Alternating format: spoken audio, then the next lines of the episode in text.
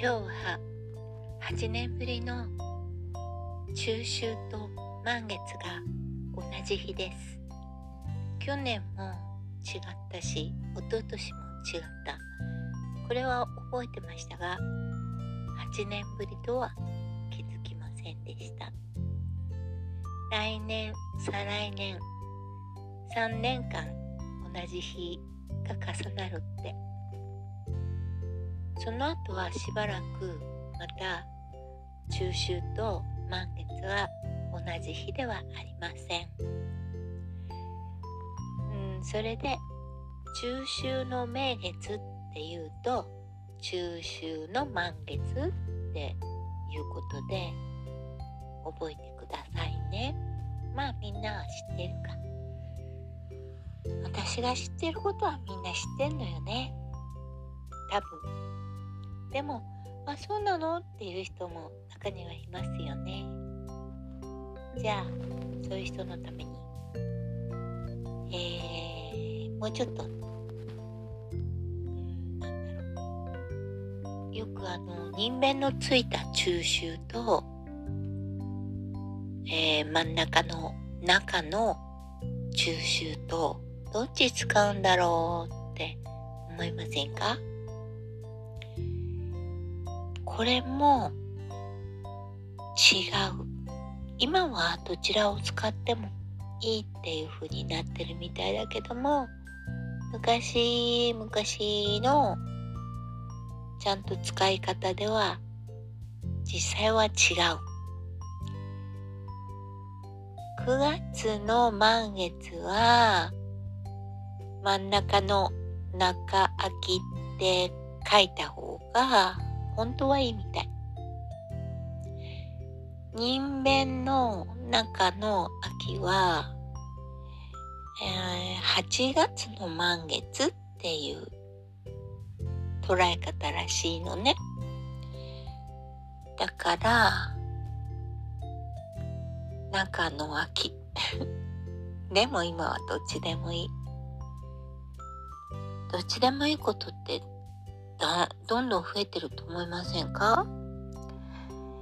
昔は嫌だったんだけどでもまあほとんどみんなそうだから多分言葉は変化していくので良くなっちゃうんだろうなと思う言葉遣いでよく言われる。ら抜き言葉。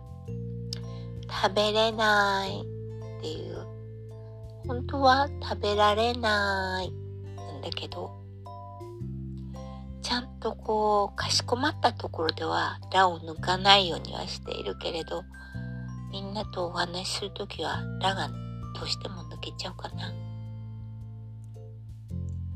厳しく言うと、厳しい人に見られちゃうし、本当は嫌なんだけど、嫌じゃない顔したり、まあどっちにしてもこうやって微妙なストレスってあるよね。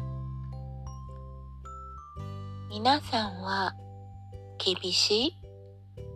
違う違うこうだよって言っちゃう？これってやっぱり仕事モードの時は言っちゃいますよね。どうしても。でもプライベートは緩む。緩めてしまう。緩めてあげちゃう。緩めてほしい。でもプライベートでもガンガン来る人もいますよね。ちょっと知っていること。そうじゃないよみたいな。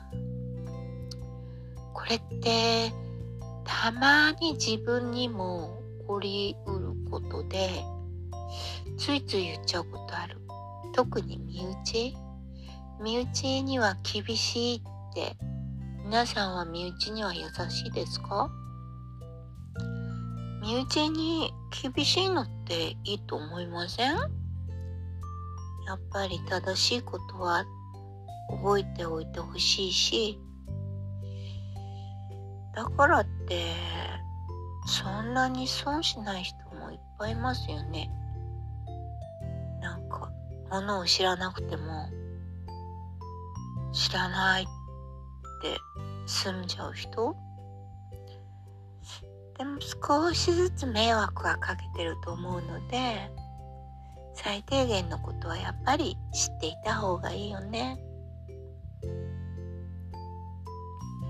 うん、お月様のことからなんか違う方向に行ってるかな？そんなことないよ。優しい自分でいようねっていう話。お月様は優しいって感じだから。さてと、明日も晴れたら多分まだ満月。ほぼ満月よね。今日見られなかった人は、明日、ちょっと空を見上げてみてください。れでは、また。